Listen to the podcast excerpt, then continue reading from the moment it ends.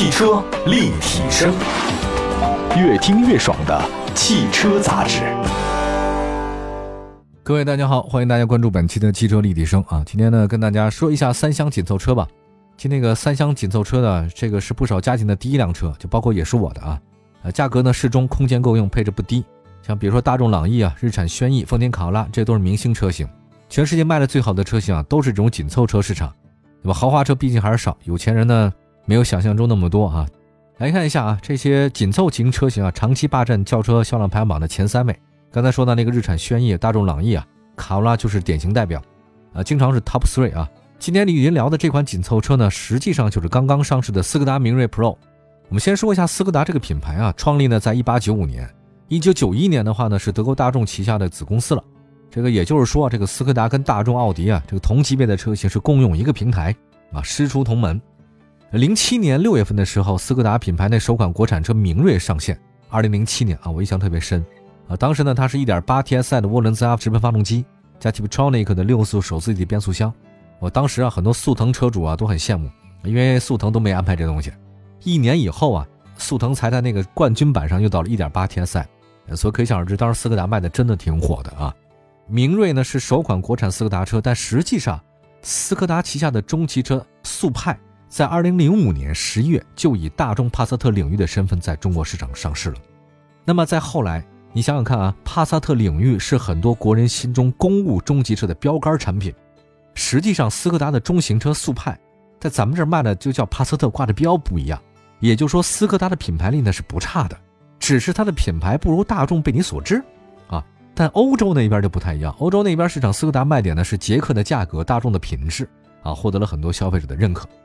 那么来复盘一下吧，复盘一下那个过去十年斯柯达明锐在中国市场的这个业绩表现啊，曾在2015年、2016年啊有过年销十五万的辉煌，也在2011年、2012、13、14、17啊交出年销十二万以上的成绩。但是在2019年，明锐出现了大幅的下跌，从2018年的十万辆跌到了六点三万辆。在二零二零年啊，当然也有疫情的一些影响啊，它这个销量呢非常低，只卖到两万六千辆，甚至呢这个二零二一年疫情得到有效控制以后啊，这个斯柯达的销量还是不行，一到四月份仅仅卖了不到一千六百辆。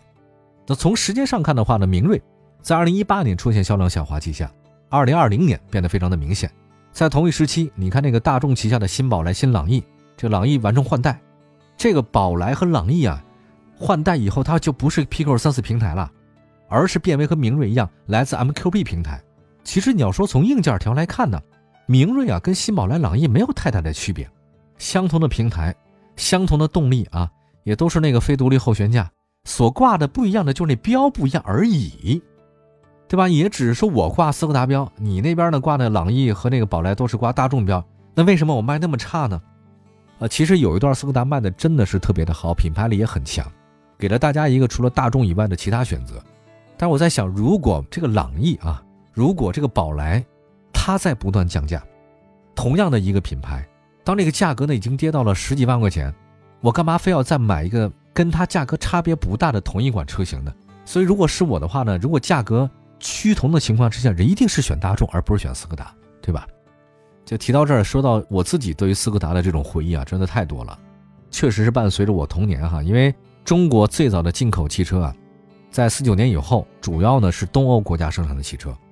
那个时候呢就有捷克斯洛伐克的，像布拉格啊、泰托拉、斯柯达什么的，这都是他们那个品牌。那斯柯达当时捷克的那个叫工程机械集团的产品非常多，他卖给的不仅有车啊，什么发电机啊、柴油机的都有。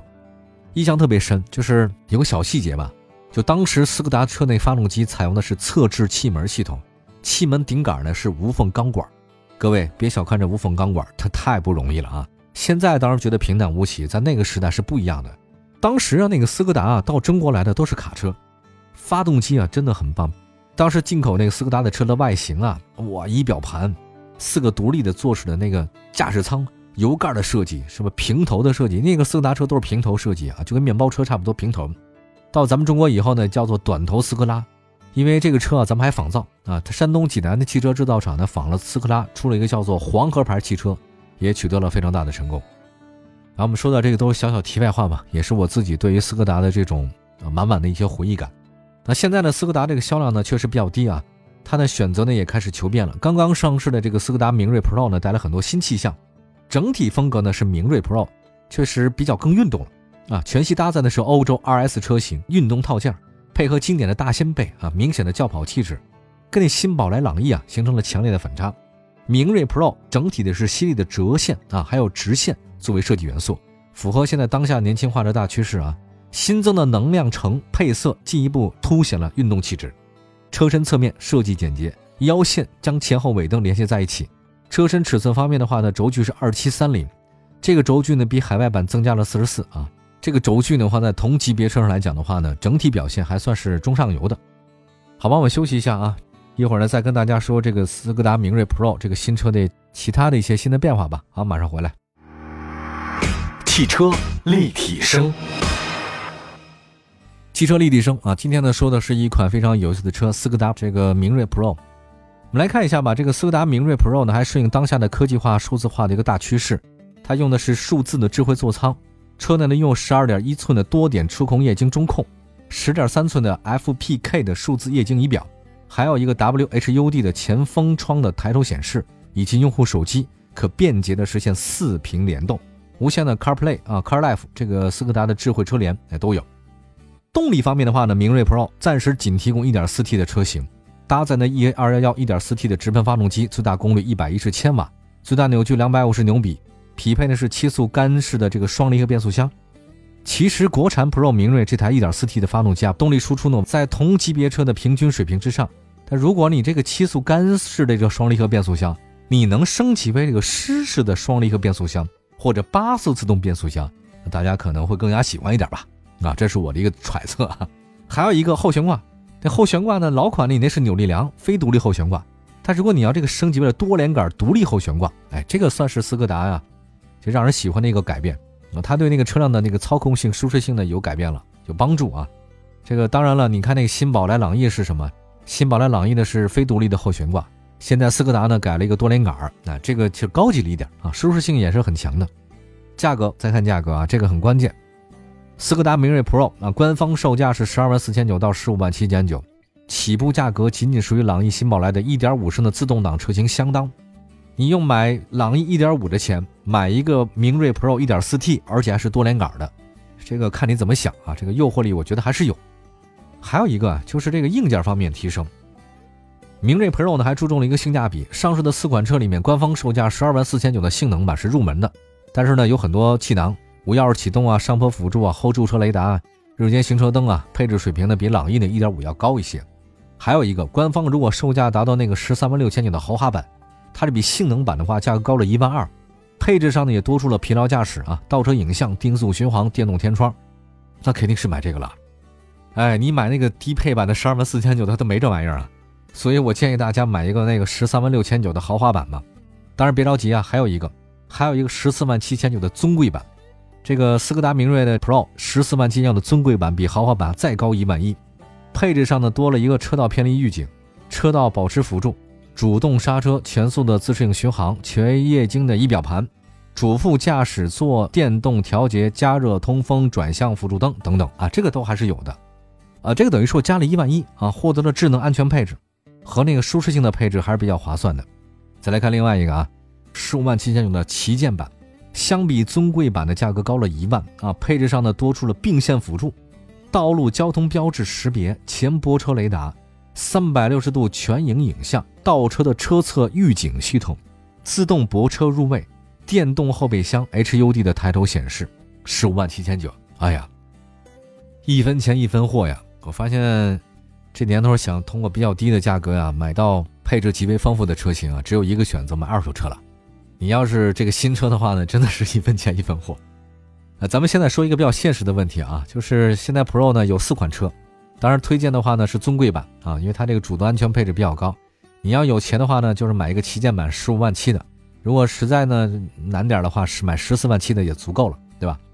好，我们来说一下吧，就说如果你预算还是十五万，你想买大众啊，你是买明锐 Pro 尊贵，还是买朗逸二八零那个 TSI DSG 呢？或者买宝来的呢？哎，平台都是一个平台，配置的话呢是有高下之分，所以大家如果想看的时候呢，多看一下它那个配置表。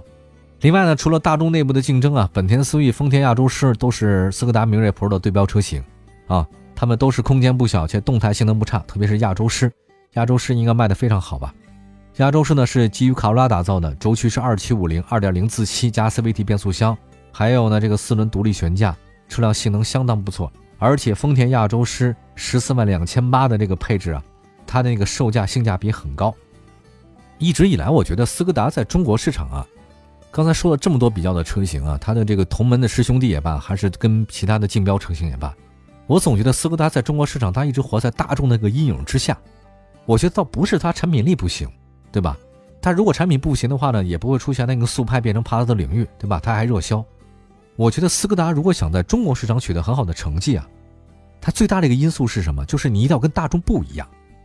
尽管他们底儿是一样的，可是如果都一样的，我干嘛买你呢？这是一个很现实的问题，对吧？他那好歹不用解释我是大众，对吧？而且当价格相当的情况之下，你只有给的更多一点，或者你的设计独特一点、不一样一点，哎，我觉得在很多理性消费者眼里啊，你才能是一个首选。另外还有一个啊，就是我觉得老款斯柯达呢，还有一个旅行版的提供的，但销量确实一般，我不太清楚这一代的斯柯达对中国旅行版的这个车型是不是我推出。但如果我真的觉得，如果斯柯达明锐 Pro 旅行版可以出现，那这是一个很好的四驱跨界的一个版本，是挺好的一件事儿。它能让斯柯达跟大众是不一样。我希望它整体的销量呢，有望能重回年销十二万，而且它要摆清楚自己的一个状态，就是口碑还有认可度需要提升，所以更应该认清我要面对的市场是什么，是中国，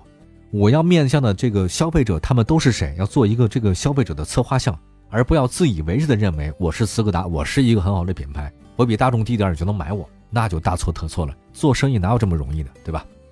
好吧，我们先说到这边吧。希望斯柯达呢在中国能够有所复原啊，毕竟它曾经是一个非常优秀的品牌，而且最早在四九年以后给了中国那么多进口的一个车型，还有柴油发动机和汽油发动机，都取得了相当多的成功。好吧，感谢大家关注我们今天的汽车立体声啊，祝福大家今天过得愉快。有什么想跟我们聊天的，可以关注一下汽车立体声的官方微信和微博平台。我们下次再聊，拜拜。